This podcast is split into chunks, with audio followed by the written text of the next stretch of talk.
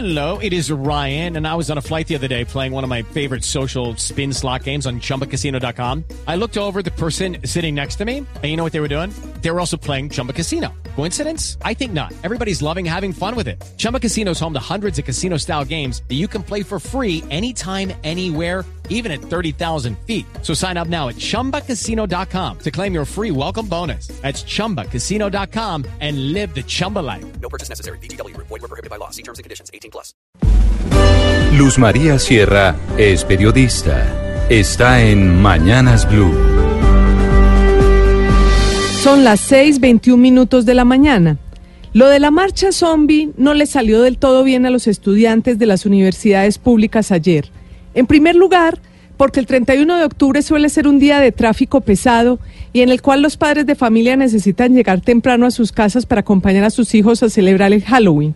Y muchos de ellos quedaron bloqueados en las calles.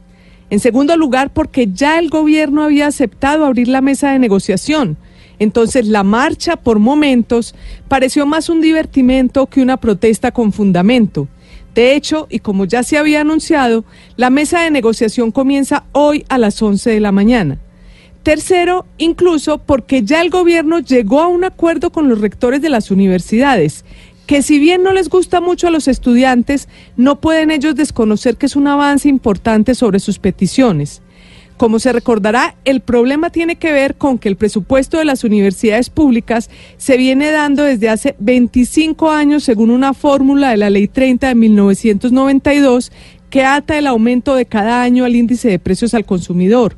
Con el acuerdo del viernes pasado, el presidente Iván Duque se comprometió a aumentar para 2019 tres puntos más del IPC.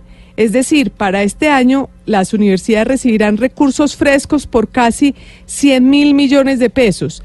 Para el 2020 y hasta el 2022, el gobierno se comprometió también a ofrecer el IPC más cuatro puntos. Eso quiere decir en total 1,1 billones de pesos más para funcionamiento durante el cuatrenio. Asimismo, para inversión recibirán 300 mil millones de pesos más por año durante el cuatrenio de Duque para 1,2 billones de pesos más.